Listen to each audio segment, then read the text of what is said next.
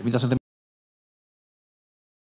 chamado o Domingo da Alegria, colocado o paramento cor-de-rosa, que também se usa domingo, como no terceiro também do, do Advento, eh, sendo que estas recordações, o Domingo da Alegria, tinha que ver com um tempo em que eh, a quaresma era mais severa, em que a ascese, a renúncia, era mais severa, portanto era um intervalo na quaresma, mas um intervalo que tem a validade para nós hoje de, chamar a atenção que no meio das aflições Deus aparece, Deus manifesta-se, eh, no meio da quaresma da vida, Deus vem para, para nos fazer dom da sua paz.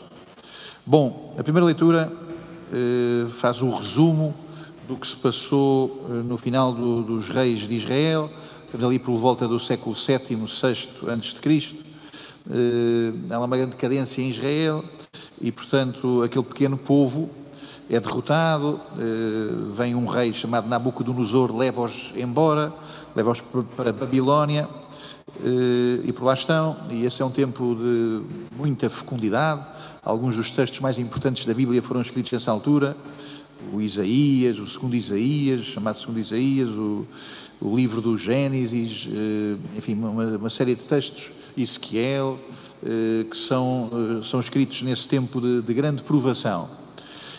E páginas tantas, também lá, há reviravoltas nesses tempos, nesses tempos e nesse país que mandava, e surge um rei novo, um rei chamado Ciro, que diz: Bom, vocês podem voltar para a vossa terra, e aliás, eu vou-vos ajudar eh, vou-vos ajudar a reconstruírem o vosso templo.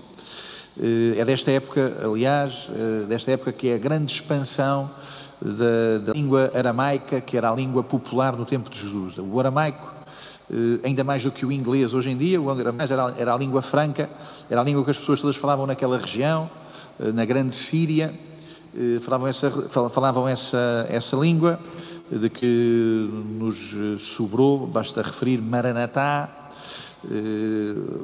Eh, vamos ouvir agora na Sexta-feira Santa Eloi, Eloi, Lama Sabachthani, que tem uma palavra aramaica. Então, enfim, o Papa teve recentemente, no fim de semana passado, esteve no Iraque e também lá foi encontrar-se com as pequenas aldeias, com as pequenas comunidades que sobram, depois de séculos e de muitas perseguições, que continuam a falar esta língua, eh, a língua do tempo de Jesus algumas aldeias no Iraque, algumas uh, aldeias na Síria, uh, também na Turquia falam arameu, mas não, não são cristãos, e também no Irão há pequenas aldeias onde também se fala este aramaico, não confundir com hebraico, uh, o aramaico que é por ali falado. Bom, então o que interessa nesta história é que a história por vezes persegue-nos, mas também nos purifica. Eh, resumindo esta leitura, lembro dois ditados portugueses. Um é que Deus diz que nós dizemos que Deus escreve direito por linhas tortas. As coisas estão muito tortas, mas eh, às vezes as coisas tortas são para que apareça uma purificação da nossa vida, da igreja, do mundo.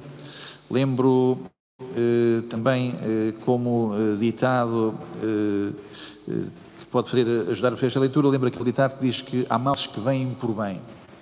Dou um exemplo, há quem diga que o Marquês de Pombal que fez muito mal aos jesuítas, que perseguiu os jesuítas, que procurou destruir os jesuítas e que conseguiu, pelo menos numa fase. Há quem diga que o Marquês de Pombal deu uma contribuição importante para que os jesuítas voltassem eh, à sua missão primeira, tanto que, que se reformassem, que se renovassem. Quer dizer, às vezes há coisas que, que são mal, a pandemia, que são mal, não temos dúvidas que são mal, eh, que são uma espécie de exílio, eh, como de Israel, mas que Deus nos permita que estas coisas contribuam para nós acertarmos, apontarmos a nossa vida a uma relação melhor com Deus. Bom, chegamos eh, ao Evangelho, este capítulo 3, que traz consigo uma alusão a um episódio muito estranho e muito incompreensível do Antigo Testamento. Os judeus vão no seu caminho e o livro dos Números conta que a degradação, da relação, da, a degradação da relação das pessoas, havia muito Facebook, havia muitas redes sociais, as pessoas estavam muito presas do que é que pensavam delas, estavam muito presas da aparência, chama-se isso murmuração, estavam a discutir muito uns com os outros, discutiam muito uns com os outros, estavam muito zangados uns com os outros, zangados por coisas menores, e a páginas tantas, a única coisa que havia era uh, intriga das pessoas umas contra as outras. E vai aí, eh, aparece este castigo bastante enigmático. Aparecem serpentes começam a surgir serpentes daqui e dali, e essas serpentes mordiam as pessoas, envenenavam as pessoas e as pessoas vinham a morrer. Até que eh, Deus diz a Moisés: faz favor, farás uma serpente maior do que todas, e essa serpente elevada, as pessoas que olharem para a serpente, essas pessoas serão salvas. Ora bem, este episódio é um episódio eh, incompreensível, inultrapassável, se permanecêssemos no mundo dos judeus, que tem que pegar nestas páginas com algumas lendas, um bocadinho também como, os, como o mundo de, dos protestantes, quer dizer, eh, esta ideia, de que, é esta ideia de que tem que se olhar para a serpente, que tem que se olhar para uma imagem, esta ideia de que há uma coisa concreta que nos traz a salvação, arrepia bastante o mundo protestante. Então o que é que estamos aqui, o que é que está aqui, eh, estamos perante o quê? Estamos perante uh, a importância, o paradoxo e esta coisa estranha em torno deste animal que é a serpente. A serpente, de algum modo, é o animal oposto do homem. O homem está na posição erecta, estamos em pé, como os pinguins, mas mais do que os pinguins, estamos em pé. Uh, temos aqui estas, uh, aqui assim na cervical, esta possibilidade de, de pôr olhar para cima, de nos olhar para cima. E a serpente é um animal todo que rasteja. A serpente, a única coisa que faz é, é ir, ir, junto dos outros como presa. Portanto, vai para prender, vai para matar, vai para assassinar, vai sozinha e vem sozinha. E todos os seus encontros são para tornar os outros presa da sua voracidade. Os homens sentam-se à mesa, os homens comem em conjunto, e portanto os homens eh, não há grandes alegrias, eh, não há grandes alegrias nem sequer na comezaina se não tivermos uns com os outros. Então, enfim, a serpente que rasteja, o homem que se levanta, são de alguma maneira animais opostos. A serpente, um autor importante do começo da Igreja, São Gregório de Nissa, diz que as serpentes são um bocadinho como, são como os, como os desejos, como os nossos desejos desordenados as emoções, as excitações, os sentimentos que aí estão e que pululam em torno da nossa vida e que nos mordem da sua peçonha e que nos mordem do seu veneno. Diz São Gregório de Nissa que as serpentes são os nossos instintos, os nossos impulsos no erotismo do querer que tudo o que me apetece aconteça. Tudo o que me apetece aconteça, de querer que as coisas eh, não tenham filtros e que tudo o que me apetece possa acontecer. Ora bem, eh, isto torna-se venenoso e torna-se tão venenoso que as pessoas vão morrer dos seus, dos seus sentimentos e das suas emoções. Esta necessidade de estarmos sempre a sentir bem gera sociedades depressivas. Esta necessidade de termos sempre a sensação, sempre a emoção que é mais excitante, que é mais venturosa, faz-nos sermos pessoas, pois não temos resistência à frustração, não temos resistência a uma coisa que se chama realidade e nem sempre a realidade eh, serve em bandeja os nossos apetites. Então, enfim, eh, eis que estão lá, eis que Jesus diz que, eh, assim como Moisés, ele levou uma serpente, uma outra serpente que nos salvou das pequenas serpentes. Há uma serpente que nos salva da, das nossas emoções, das nossas excitações, das nossas sensações. Eh, e esta serpente eh, vai ser necessário olhar para ela. Já lá volto. Eh, lembro, no entanto, que na Idade Média havia várias representações, que nós perdemos hoje, havia várias representações. Jesus aparecia representado como se fosse uma serpente. Na própria cabeça da serpente aparecia o rosto de Cristo, aparecia o rosto do Senhor, o que para nós hoje nos faria bastante impressão se nos encontrássemos com isso. Bom, eh, então dou um passo mais à frente. A serpente na Bíblia não é só a serpente da Bíblia não é só o demónio. A serpente da Bíblia não representa só eh, este animal perigoso que, que, que, envenena, que morde e que envenena. A serpente da Bíblia também pode significar a sabedoria, por estranho que pareça. Sabedoria no sentido de cultura, sabedoria no sentido do que nós hoje chamamos, chamamos cultura, as coisas que têm a ver com a instrução, com o ir à escola, com o ir à universidade. A cultura, eh, nos dias que correm, para nós uma pessoa culta, uma pessoa que foi à universidade, que fala línguas eh, e pronto, que sabe manter uma conversa sobre vários assuntos. A cultura para nós, eh, é, para os cristãos, é qualquer coisa bem mais vasto do que isso. A cultura há de ser o lugar onde nos encontramos com a nossa humanidade. Chamamos cultura ao encontro que podemos fazer com a nossa humanidade. O que é que é a cultura? É encontrarmos com o que nos humaniza. O que é que é a falta de cultura? Não é não ir à universidade, não é não, é não saber falar inglês ou aramaico. A cultura é termos experiências de vida que nos desumanizam.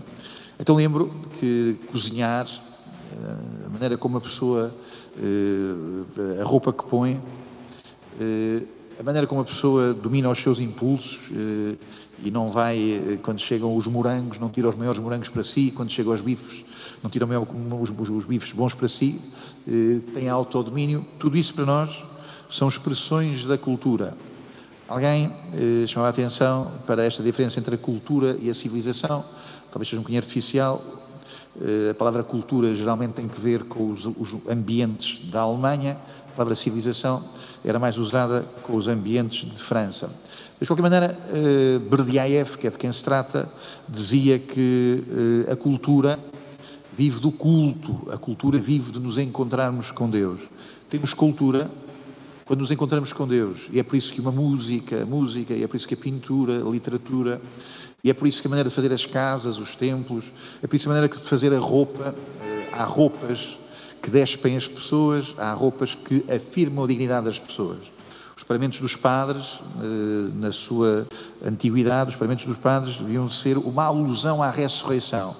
Isso vê-se de modo particular nos, eh, nas roupas dos beneditinos que eles levam para, que levam para, para, para a Assembleia. Um beneditino, o, o paramento antigo, os, eh, eu estou aqui assim com as mangas estendidas, se fosse aqui uma, se eu tivesse com o paramento dos beneditinos, o tecido das mangas ia até ao chão.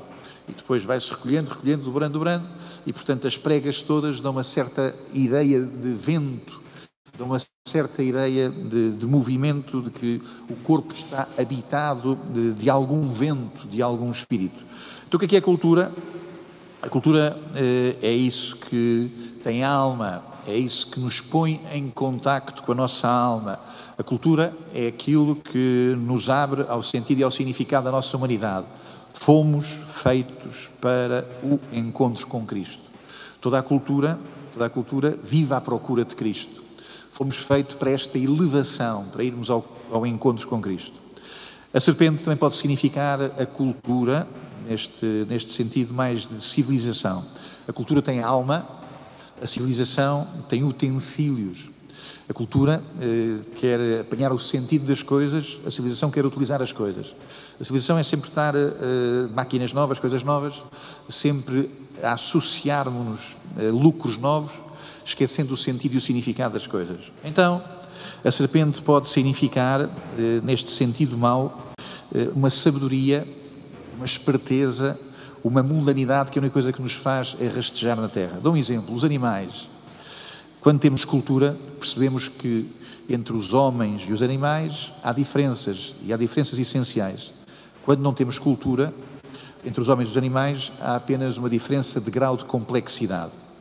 É óbvio quem entre os homens e os animais não estabelece grande diferença está muito perto de desumanizar os homens a eutanásia, o aborto, o casamento chamado dos homossexuais, tudo isso, como é óbvio, são manifestações que não se percebe o que é o homem.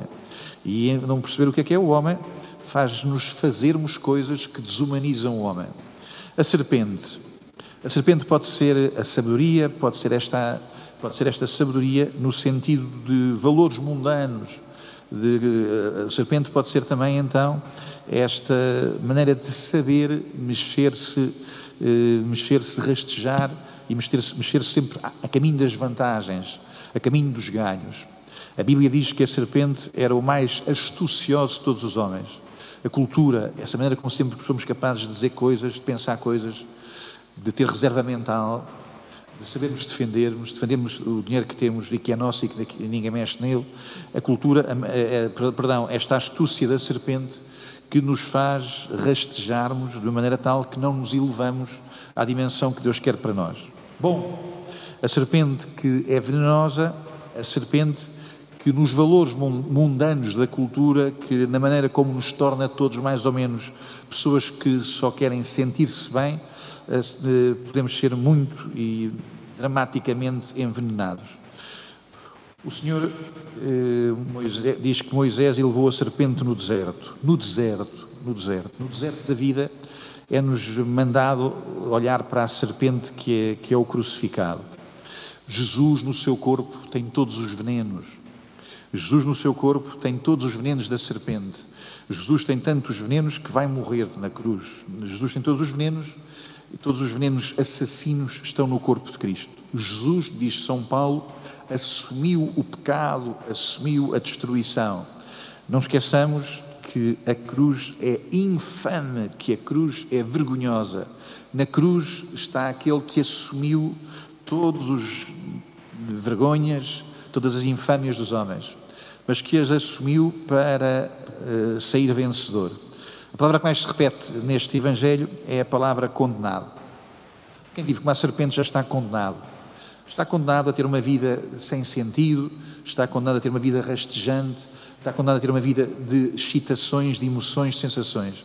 Eh, todas as tensões psicológicas que dominam o homem contemporâneo, as ansiedades, eh, as ansiedades eh, que tornadas tantas vezes tornadas medo, as depressões, as excitações, Perante qualquer sofrimento, a única coisa que se faz é dar gritos. Perante um sofrimento, a única coisa que se faz é chorar e chorar muito e saltar, aos, saltar a, a, chorar. Eh, qualquer coisinha eh, faz que as pessoas comecem a chorar muito e as pessoas estão todas muito emocionadas. E perante qualquer frustração e qualquer conflito, a única coisa que sabem fazer é chorar e choramingar e dar gritos e de, dizerem que têm que ir ao psicólogo e que têm que tomar medicação porque estão rebentadas. Quem não olha para cima, quem não olha para o Cristo, está condenado a viver a rastejar. Quem não olha para a serpente levantada no crucifixo, na cruz, está condenado a ter as espertezas e as insuficiências da serpente, a fragilidade, a fragilidade, a fragilidade psicológica, a fragilidade humana de quem não olhando para Cristo passa o tempo todo nesta vida rastejante. Mas Deus amou tanto as serpentes, mas Deus amou tanto as pequenas vibras que somos nós mesmos, também estão cheias de venenos. Deus amou tanto as serpentes que lhes deu a graça, que lhes deu a graça de Cristo. Deus amou tanto o mundo que lhes deu o Cristo. Meus irmãos, vocês todos estavam envenenados. Quem não percebeu que estava envenenado, ainda não percebeu a pouquinha vida que tem. Estamos envenenados de, de uma vida em que os sucessos para nós eh, são pequenas sensações, são as sensações que nos fizeram, no entanto, perder o sentido da vida, perder o grande significado da vida. Qualquer coisa qualquer triunfo no futebol, qualquer eh, coisa, eh, um computador ou o telefone que chegou uma versão nova, qualquer filme sentimental, eh, qualquer coisa que nos põe a chorar e põe, nos põe contentes como se tivéssemos chegado ao céu. Pois bem, meus irmãos, vocês estavam mortos. Estavam mortos por causa da vulgaridade da vossa vida. Mas Deus restituiu-nos à vida em Cristo pela graça. É preciso olhar para a serpente para a grande serpente que é Cristo crucificado e pedir-lhe que eh, venha o antídoto, venha a saúde. A saúde é a graça de Cristo. Nós não fomos feitos para coisas, nós fomos feitos para o encontro com Deus. Que Deus nos dê saúde, que Deus nos dê esta grande saúde que nos vem de querermos a vida que nos vem de Cristo.